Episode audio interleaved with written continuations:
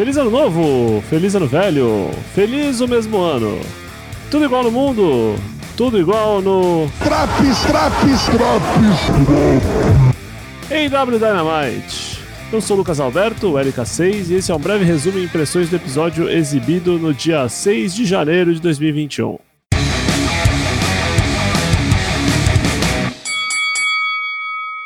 O programa se inicia com a SU e os Young Bucks vindo ao ringue enfrentar a TH2 e The Acclaimed. Os mocinhos vêm vestidos com camisetas Your Rap is Crap, dirigidas a Max Caster, e a luta já começa na fumaceira, quando Daniels escolhe ignorar Bowens e ir atrás de Caster, que não era um lutador legal. Esta é uma luta bem sequenciada se levarmos em conta o número alto de participantes, e conta com movimentos conjuntos e interduplas. Há um BT Trigger de Nick Jackson e Frank Kazarian, e a luta termina com o Best Meltzer Ever Driver, de Matt Jackson e Chris Daniels em Jack Evans. Por fim, Kazarian Daniels mandam uma promo reiterando a estipulação de que a próxima derrota deles como dupla será a última, e eles nunca mais lutarão juntos. No entanto, eles pretendem ainda durar muito tempo e pretendem também lutar contra os Bucks pelos títulos de dupla da EW. J. Moxley vem ao ringue com cara de poucos amigos e com o microfone na mão. Diz que por mais que ele queira macetar a cabeça de Don Kelly e Kenny Omega com pé de cabra, ele não pode fazer isso agora para não interferir no resultado do main event da noite, que é Rey Phoenix contra Kenny Omega pelo título AEW. No entanto, isso não significa que Kenny vai sair impune. Algum dia ele vai pegar Kenny Omega e fazê-lo pagar. Chuck Taylor é entrevistado por Dasha Gonzalez e diz que Trent vai ficar quatro ou cinco meses fora por conta de uma lesão no músculo peitoral. Miro vem interromper com suas groselhas. Os dois vão lutar semana que vem e Chuck Taylor aceita se tornar o Young Boy de Miro caso ele perca. Que bobice. Wardlow contra Jake Hager. A luta começa com uma promo horrível de Wardlow no quadradinho Picture in Picture. MJF, Santana, Ortiz e Sammy Guevara assistem a luta da rampa.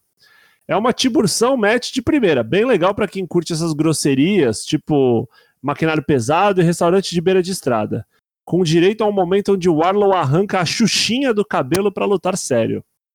O fim vem quando Hager e Warlow sobem na segunda corda e o Warlow consegue se desvencilhar e jogar para o tablado, batendo com a cabeça de Hager no corner. O Lourão fica grog e toma um F10. Depois da luta, o resto do Inner Circle chega no ringue e os dois fazem aquele fist bump de que tá tudo de boa e tá tudo em casa. A Private Party tá pronta para comemorar o ano novo quando chega Snoop Doggy Dogg. Matt Hardy, no entanto, vem e atrapalha essa promo, fazendo com que Mark Quinn e Isaiah Cassidy assinem um contrato que parece uma furada. É uma promo bem ruim e meio nonsense. Darby Allin, com o novo TNT Championship, agora com um cinturão preto, vem ao ringue para a pesagem oficial antes da luta pelo título na semana que vem. Darby pesa 77 quilos e Brian Cage, o desafiante, pesa 123. O campeão não arreda o pé, mas antes do pau comer entre ele e todo o Team Tess, chega Sting para ajudar Darby. O Team Tess vai embora, não antes de Tess xingar bastante Darby e Sting. E antes do segmento terminar, os dois, cara pintada, ficam se olhando de perto, olhos nos olhos, um negócio meio químico, meio misterioso, assim, não, não entendi muito bem. MJF vai atrás de Jake Hager no backstage e oferece palavras de encorajamento. Hager mostra que é tão bom de promo quanto o Jonathan Cafu do Corinthians, e o segmento acaba, em graças a Deus, em menos de 10 segundos. Marco Stunt está falando com Alex Marvez, que surpreendentemente só tem uma entrevista backstage nesse episódio, quando chega a FTR para fazer pouco dele de sua altura. Marco fica 100% putaço e fala que semana que vem vai ter Jurassic Express contra a FTR, mas que ele, Marco, vai lutar no lugar de Luchasaurus. Corey contra Matt Sydal. Matt Sydal entra normalmente. Corey entra com o Snoop Dogg Dogg, que manda uns versos na sua música e fica no papel de coach, papel esse normalmente desempenhado pelo seu barriga. Seidel tem uma apresentação muito boa, em alguns momentos dando a impressão de que poderia ganhar a luta. Snoop Dogg quase é atingido e morre quando Matt Seidel pula em Cold. Num momento meio trapalhões, Corey tenta acertar Seidel com um soco e acaba acertando o Serpêntico, que estava na plateia, deixando ele e seu parceiro Dr. Luthor indignados. Após tentar um joelhaço no ringue, Corey consegue acertar dois Crossroads em Seidel e vence, mas Serpêntico e Dr. Luthor invadem o ringue e descem o cacete em Corey logo após. Saidel salva o vitorioso e Snoop Dogg tenta um splash em serpêntico, extremamente bizarro. Graças aos céus, tudo dá certo, ele não se fere gravemente e consegue pinar Serpêntico sem motivo algum, afinal a luta já tinha terminado e Serpêntico não era nem um competidor oficial na luta. Todos comemoram, Snoop Dogg fica felizaço, no sorriso de orelha a orelha, enquanto Jericho, no comentário, berra That was not official! I hate this guy! I hate all these guys! Ricardo Shida contra Abaddon. Embora essa não tenha sido a luta mais técnica da noite, foi a minha predileta.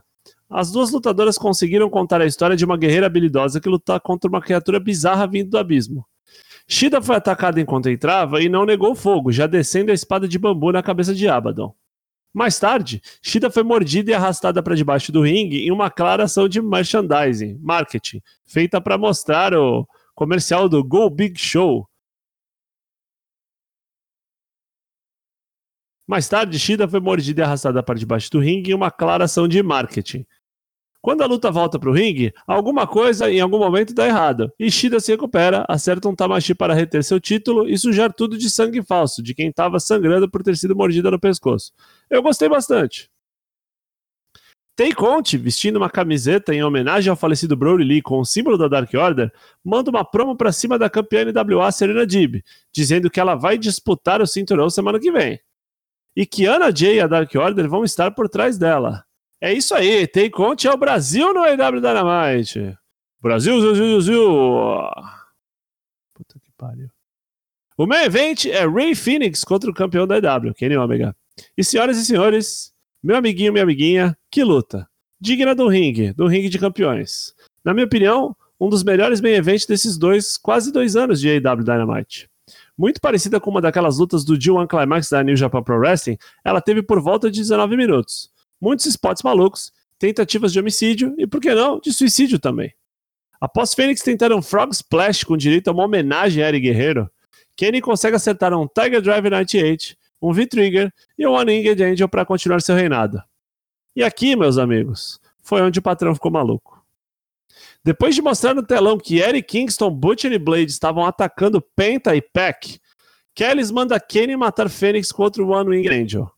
Moxley chega com o taco com arame farpado e ataca o campeão, como bem havia prometido. E aí chegam Carl Anderson e Doc Gallows, os Good Brothers, os campeões de tag da The Impact Wrestling. Acertam o Magic Killer em Moxley, a turma de jobbers que fica no ringside tenta vir ajudar Moxley e todo mundo fica apanhando. O Fuego del Sol, por exemplo, tomou um powerbomb numa mesa e morreu. Quando os Bucks finalmente chegam, depois de muito tempo, naquela vibe meio tiozão, sabe? Que porra tá acontecendo aqui, caralho? Que zona é essa? Griff Garrison e Brian Pillman Jr. conseguem aproveitar para segurar Ômega. Os Bucks, sem motivo algum, salvam Ômega, acertando um super kick duplo na cara desses jobbers aí. E ninguém entende picas. No final, depois de alguma discussão, Ômega, Gallows e Anderson fazem o sinal de two switch e os Bucks, parece que meio a contragosto, acabam se juntando a eles, terminando assim o programa pontos positivos. A luta de Kenny Omega com Ray Phoenix foi espetacular e merece ser assistida com calma. Mesmo se você não costuma assistir o IW Dynamite, tenta reservar um tempinho, é menos de 20 minutos e é muito legal. Phoenix é um competidor de outro mundo. Ricardo Shida superando seu medo do desconhecido para descer a porrada na Zombie Abaddon foi muito legal também. Eu gosto desses fields é, onde o herói se prova um bom herói. Ela estava com medo, ela não sabia o que enfrentar, mas usou de da boa e velha violência e atingiu seu objetivo. A prova de John Moxley, o fato dele ter efetivamente se mantido fiel às suas declarações, foi muito interessante. Assim que a luta acabou e que a oportunidade surgiu, ele realmente foi para cima do Kenny Omega com um taco de beisebol com arame farpado, acertando inclusive a barriga do campeão e deixando um lanho. Como costumam dizer aqui na rua, escorreu o melado da barriga do campeão pontos negativos. Assim, passada a emoção inicial de ver o Anderson e o Gallows no Dynamite e os cinco bonecões lá juntos no meio do ringue fazendo o switch, eu não tenho muita certeza se eu gostei disso. O Matt e o Nick Jackson parecem meio bipolar às vezes. Eles pareciam contrariados no fim, mas eles não pensaram duas vezes em bater os loilões que estavam tentando segurar o Kenny, que é claramente o vilão da história toda. O personagem do Kenny Omega hoje não tem nenhum tom de cinza. Ele é um vilão, pura e simplesmente. Para onde isso vai? Como tudo na EW, eu dou um voto de confiança e tento não tirar conclusões precipitadas. Mas esse monte de coisa acontecendo ao mesmo tempo e de gente chegando antes de acabar o programa me lembrou um pouco a parte ruim da WCW. A ver. A promo do Wardlow foi muito aleatória. Pareceu meio vazio, ele parecia mil vezes mais natural interagindo no BT. Não sei se ele estava nervoso ou se o pessoal não tinha tempo para gravar aquela promo ali, sei lá. E falando em promo, esse lance do contrato do Matt Hardy com a Private Party seria algo até que normal se não tivesse o Snoop Dogg ali, caralho. Porra! Como que você tem uma promo com Private Party e Snoop Dogg e sai aquilo? Como não bolaram algo mais divertido? Meu Deus, socorro, sabe? Apesar dessas promos bizonhas, esse programa foi uma excelente maneira de começar o ano e leva a nota 9. Esse foi o Drops AW Dynamite. Espero que tenham tido uma boa passagem de ano. Continue prestigiando essa e as outras edições do Drops, NXT, SmackDown e Raw. Use nossas redes sociais para enviar seu feedback e junte-se ao nosso servidor do Discord para fazer amigos que talvez não existam de verdade, estejam só na sua imaginação. Até a próxima!